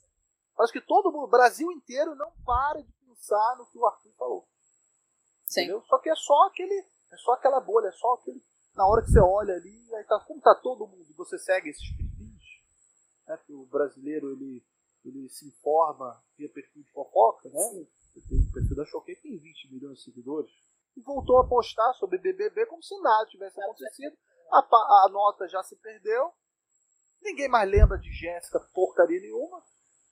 Entendeu? E vai ficar por isso mesmo. Assim continua. Ninguém vai ser responsabilizado de nada. Não estou falando que tem que prender o caso. Mas, cara, foi de fato. É sensível, né? Algo mas sabe, tipo, foi algo que assim, e assim, se for para pegar no âmbito legal, né? Cara, já existe lei para isso, não precisa regular. Sim, sim. Já existe calúnia, injúria, difamação, já existe. É, eu, como vocês citaram, defendo a liberdade de expressão irrestrita também, mas eu acho que a questão é a hipocrisia desse pessoal que fica falando contra a fake news, sendo que eles são os maiores propagadores dessa tal de fake news. É, é, revoltante ver, pô, você critica isso está fazendo igual? Como assim? E eu percebo que esse pessoal, essas páginas, elas possuem um público. Não é um público muito, nada crítico, né? É um público que ele olha Sim, aquilo ali. Só consome. Ele, ele olha, consome e ele replica, ou ele compartilha, ou ele envia para alguém ali no direct, ou ele comenta fora da rede social. Então, eles têm um público, parece que é algo até esquematizado, mas eles têm um público Sim. que não vai questionar o que eles estão postando, é um público que não vai confirmar, por isso que eu adoro aquela checagem agora nova do, do estudo. Nossa, é, excelente. Então, assim. É... Eu nem sei como é que funciona aquilo, você sabe? Tipo assim, são as pessoas que chegam e, e comentam, porque aquilo é, é uma forma de verificação ali dos, fact-check, né? É, uma pessoa ela pode fazer uma checagem, eu não sei se ela tem que ter um perfil especial, que tem que ter autorização para isso, imagino que te, existe alguma coisa nesse sentido.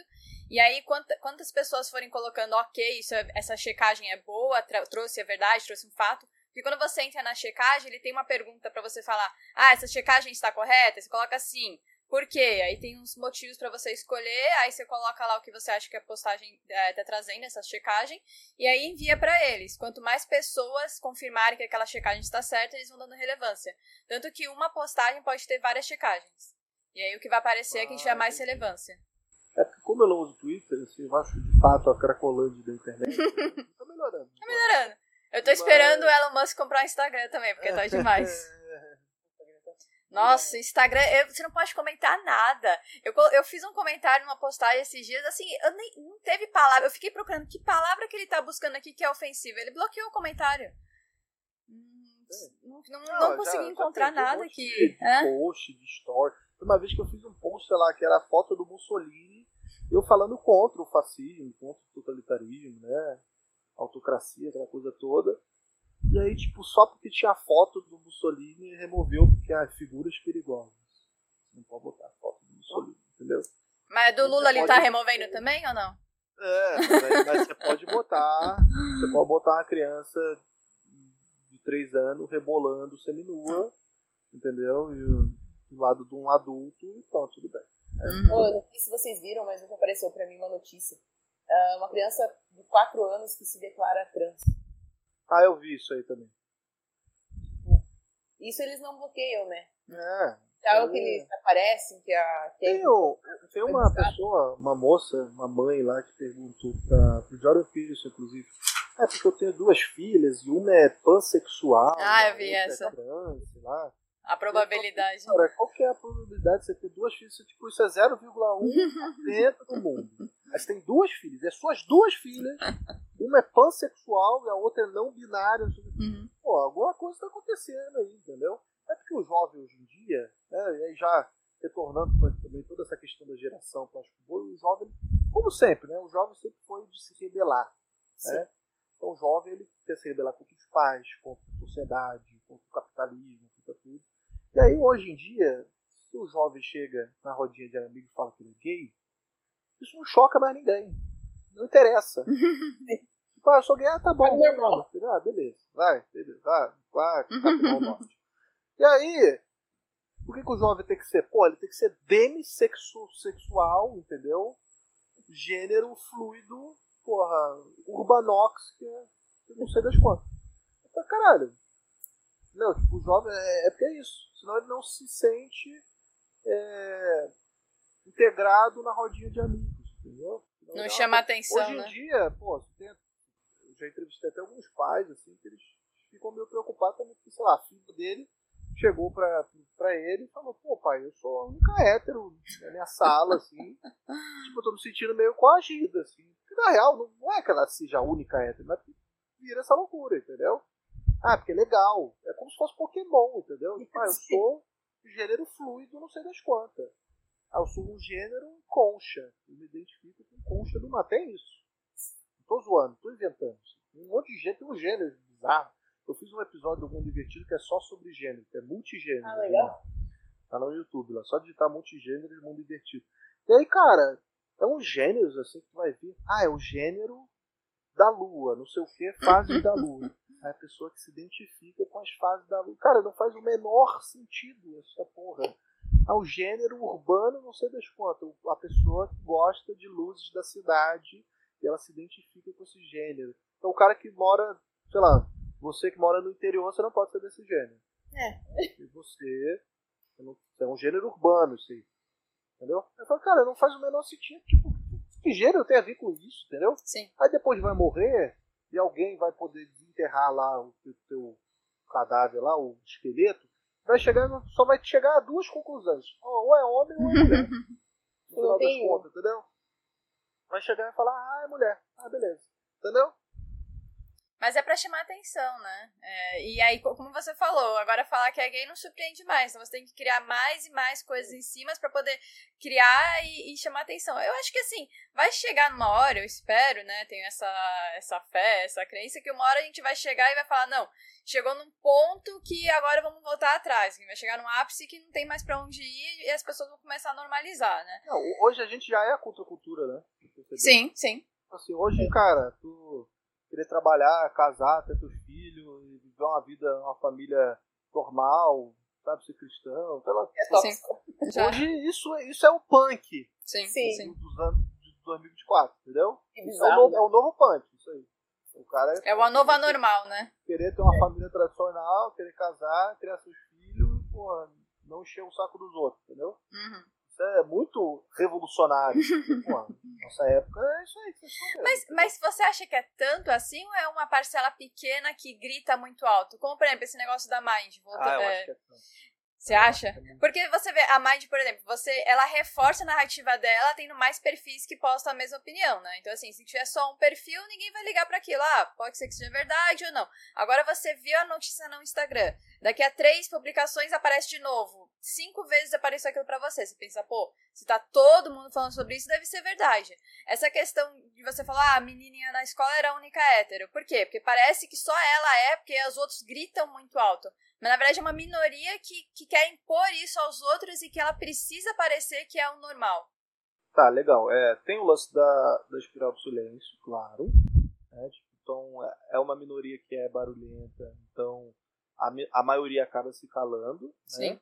Eu acho que é uma minoria, cara, mas não é tão uma minoria assim, entendeu? Não é só meia dúzia de gato pingado que fica falando disso. Porque, cara, isso já chegou a tanto lugar, entendeu? Já tem tanto livro a respeito disso. Já, pô, tá chegando na novela, nos Sim. filmes, na em, em tudo, cara.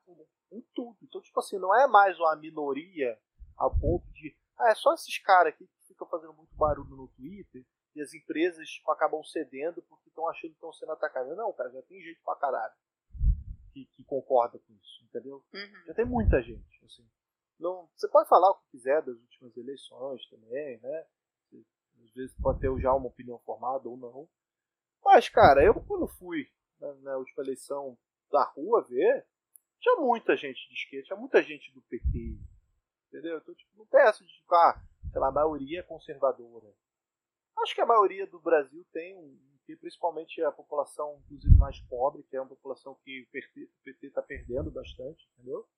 População, tipo, o cara que acorda cedo todo dia, pega dois transporte público, o cara que, Uhum. porra, tá querendo se preocupar com o que vai botar de comida dentro de casa e, porra, tá sendo taxado na Shein, na Shopee, com as brusinhas dele, porra. O cara só quer, sabe, fazer as comprinhas dele, só quer, pô, comprar um, um, um arroz, um feijão. Hoje, pô, um azeite tá 40 reais, entendeu? Sim. Uma inflação absurda.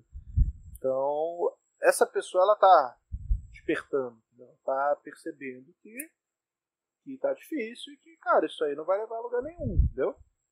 Ela percebeu, ela já, tá percebendo mais essa dinâmica aí, entendeu?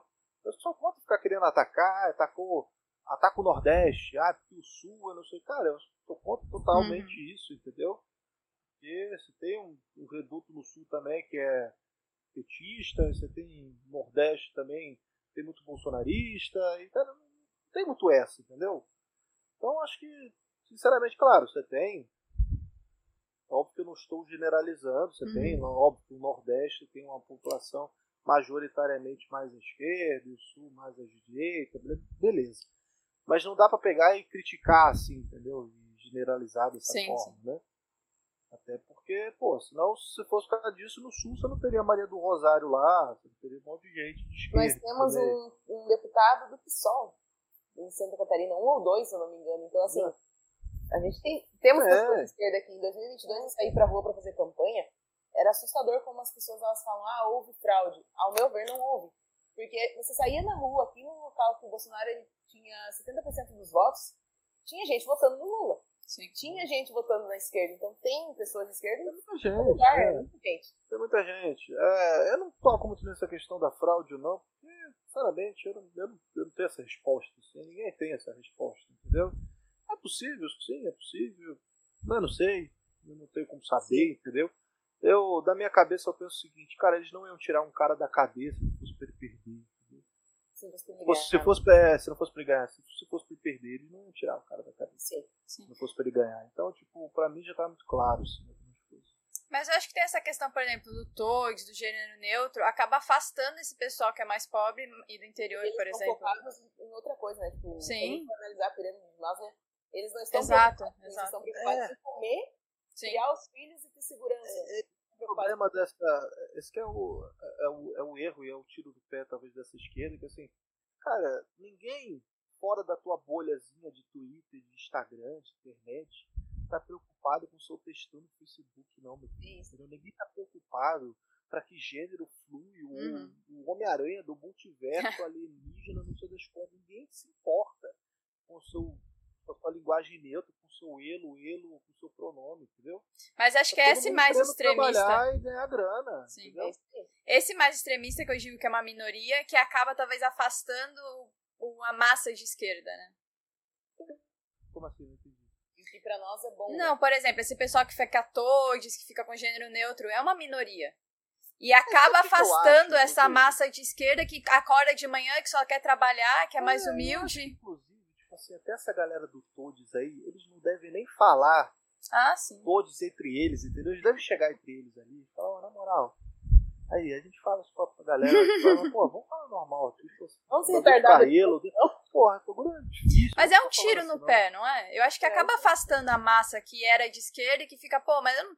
E, e aí, tipo assim, você pega uma pessoa de esquerda que, que se diz de esquerda, mas é massa, não se identifica muito com ninguém, fala que é de esquerda porque acha que é mais bonitinho. Aí essa pessoa tá tendo uma conversa com alguém na internet, ou mesmo pessoalmente, e é reprimida porque falou o pronome errado. Cara, eu Acaba trazendo gente- mais pro Exato. lado da direita. Exato. Eu, eu conheço muita gente que é de esquerda, né? Pô, tenho muitos amigos que são de esquerda também.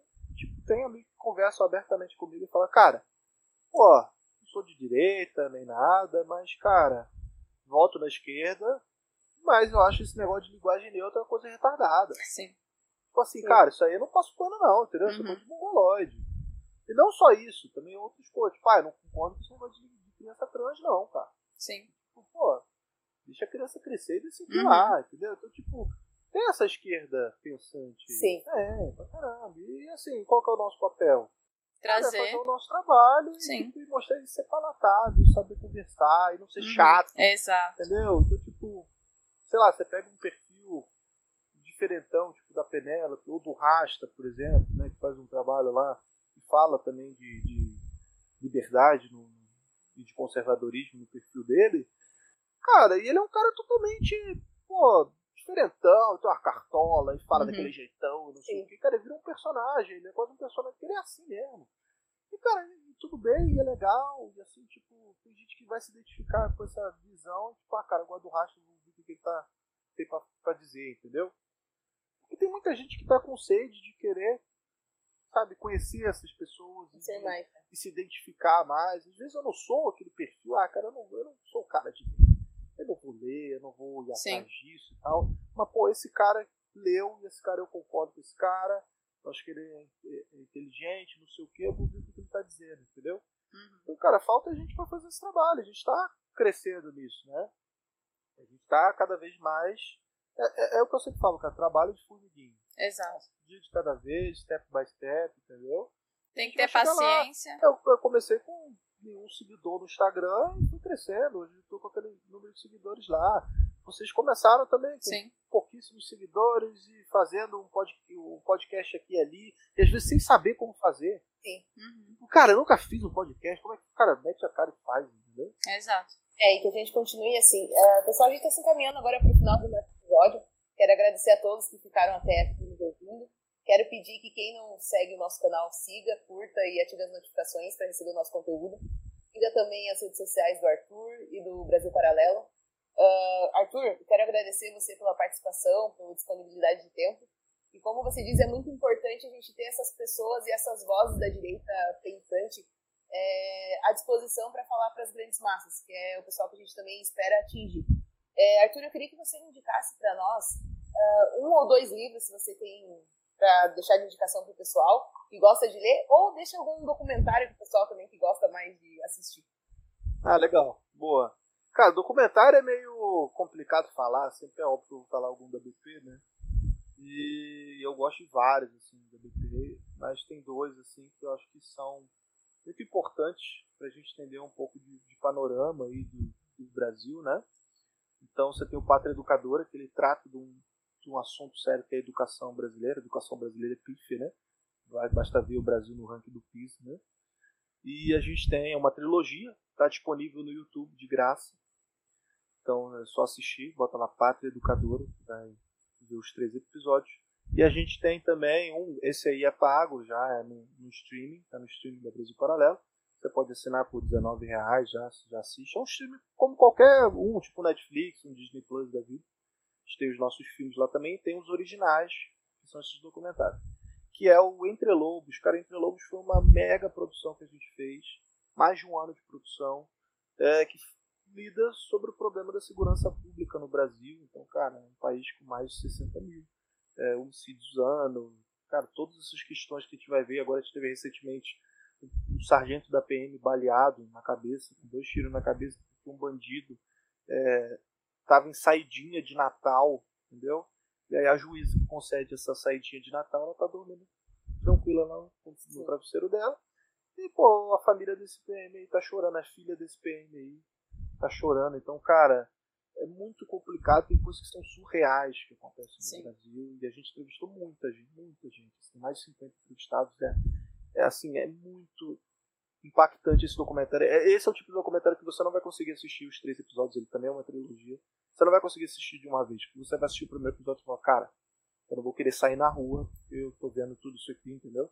Ele te dá medo, ele te, te, te deixa mal, assim, mas cara, esse é o país que tu vive, entendeu? Então vale a pena tu conferir. E o livro, é, eu quero deixar o Anatomia do Estado, do Rothbard, né? Cara, que foi o primeiro livro que eu li. Eu sei que ele não é um puta livro, assim, não é, sei lá, um que falhou, do Hope, entendeu? Mas, cara, ele é um livro que, é, tanto ele como a lei, vou deixar os dois, tá? Eu falei dois documentários, eu vou deixar dois. Eu vou deixar o, o Anatomia do Estado, do Rothbard, e o Alei do Bastiat. É, cara, são dois livros que mudaram muito a minha visão de mundo e tipo, tudo que eu acreditava, sabe? Porque o Anatomia do Estado é basicamente mostrar que, cara, para que, serve o Estado, né? o que, que ele é e o que, não é, como ele vai se eternizando na sociedade, mostrar o papel dos intelectuais dentro disso. Cara, é muito bom, é um livro curtinho. Eu gosto de falar que você, pô, você, em uma sentada no banheiro, durante uma cagada, o pessoal que tá me ouvindo, você consegue ler. cara, em 20 minutos tu lê esse livro. A lei também é curtinha. A lei, a lei ele é um pouquinho mais, mais longo, mas ele também é curtinho. Cara, você lê num dia. Uhum. É pro cara que, ah, mas eu não gosto de ler, eu não vou pegar e ler um calhamaço assim, cara, mas esse livro vai ler, uhum. entendeu? Esse livro e ler, porque, cara, tem disponível na internet. Cara, é fácil. Encontra, baixa, lê, compra. Cara, dá um jeito, lê esse livro aí. Que vai mudar muito a tua visão do mundo, assim como mudou a minha. Foi impressionante. Pô, como eu sou uma outra pessoa depois de ler esses livros. A lei, principalmente, né? Quando tem o lance de tipo, ah, agora tá na lei, que é certo, né? É muito óbvio. Só que quando você não enxerga isso, ah, por que, que as pessoas faziam? Ah, porque tá na lei, tem que, tem que obedecer à lei. É. Pô, mas a escravidão era legal, meu amigo. Exato. O apartheid era legal, entendeu? Exato. Não é porque tá na lei que tem qualquer parâmetro moral ou ético, não, entendeu, meu irmão? Você tem que fazer o que é certo, não é porque tá na lei. Sim. Então Sim. é um dever moral você desobedecer leis injustas. Então, cara, é, é maravilhoso. E. Esses dois tem gratuitos no site do Mises. Ah, só? Então é isso aí. Então é isso, pessoal. Muito obrigada, Ferrenhos. Muito obrigada, Catarina. Muito obrigada, Arthur. E até uma próxima. Até mais. Tchau, pessoal. Muito obrigada. As opiniões do convidado não representam a posição do Damas de Ferro enquanto instituição.